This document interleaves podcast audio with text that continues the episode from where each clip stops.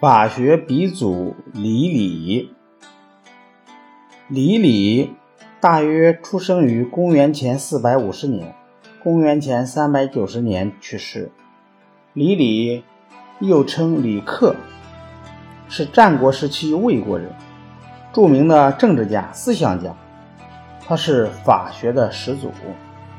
据说李李是孔子弟子子夏的学生。春秋末年，赵、魏、韩三家分晋之后，魏国定都安邑，占据现在山西西南部的黄河以东的地区。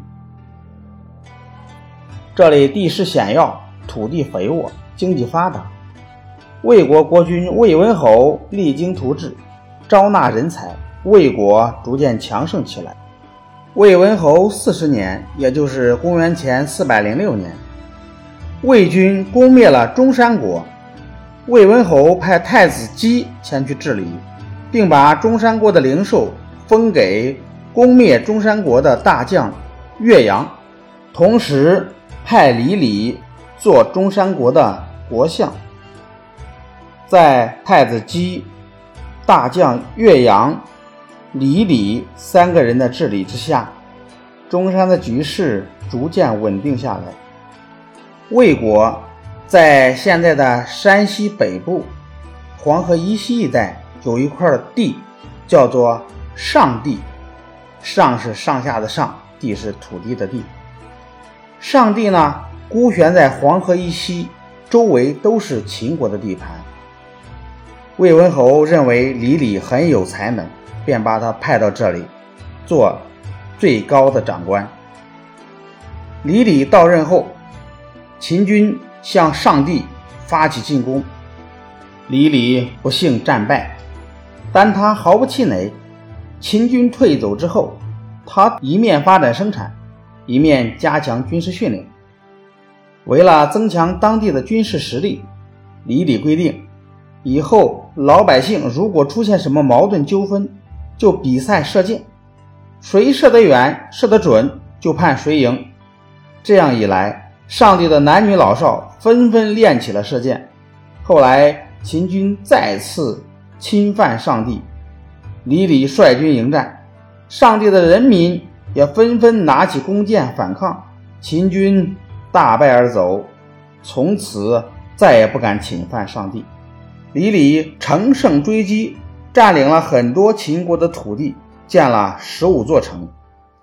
李李在中山和上地显露出了他不凡的才华，魏文侯更加赏识他了，就任命他作为魏国的国相。魏文侯问李李：“怎样才能治理好国家呢？”李李说：“要想治理好国家，必须使老百姓有饭吃。”给有功劳的人赏赐，做到言而有信和赏罚分明。魏文侯说：“这些我都做到了啊，但老百姓为什么还不满意呢？”李李说：“这是因为国家有很多寄生虫啊。我认为应该剥夺那些世袭贵族的俸禄和特权，贵族立功可以给予高官厚禄。”但他们的儿子依仗父亲的功劳，出门乘着马车，穿着名贵的衣服，整日里欣赏歌舞，无所事事，所以老百姓才不满意啊！您应该剥夺这些贵族的俸禄，把它用来赏赐那些有本领的人。魏文侯觉得有理，就让他拿出一套方案来。于是李李开始了大刀阔斧的变法。第一，他废除了官爵世袭制，任用有才能、有功劳的人。以前的官爵都是世袭制，父亲的官爵由儿子继承，也不管儿子有没有才能和功劳。李李把废除世袭制作为变法的第一项内容，而且有功必赏，有罪必罚，这就沉重地打击了旧贵族的势力。许多人才纷纷前来投效魏国。第二，充分发挥土地的效用，他首先废除了井田制，鼓励人民垦荒种田，扩大土地面积。土地面积扩大了，粮食的产量自然也就提高了，农业得到了充分的发展。他提倡在一块土地上种植各种粮食作物，并要求农民在住宅四周种植桑树，充分利用空闲土地，扩大农民的副业生产。还规定增产者赏，减产者罚。李李对魏文侯说：“方圆百里之内有土地九万顷，除去山林、河流、城镇所占的面积，还有六百万亩土地。如果精耕细作，每亩可多收粮食三斗，六百万亩就可以增产一百八十万担。如果耕作不利，就会减产一百八十万担。他还对魏文侯说：“建造华丽的建筑，既耗费民力，又耽误农事，这就损害了农业生产。农业生产受到了损害，就会产生饥荒。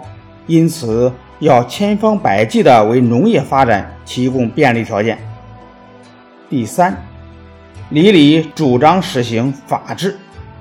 他收集了各国的法律，编成了中国历史上第一部完整的封建法典《法经》，分为道法、贼法、求法、普法、杂法、具法等共六篇，以此来维护社会秩序。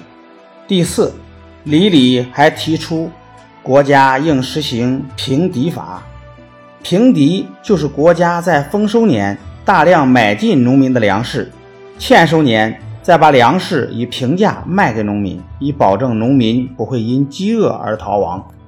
魏国在经过李李变法之后，迅速发展起来，成为战国初期最强大的国家。而李李本人也被奉为法学的鼻祖，以后的商鞅变法、吴起变法。都受到他很深的影响。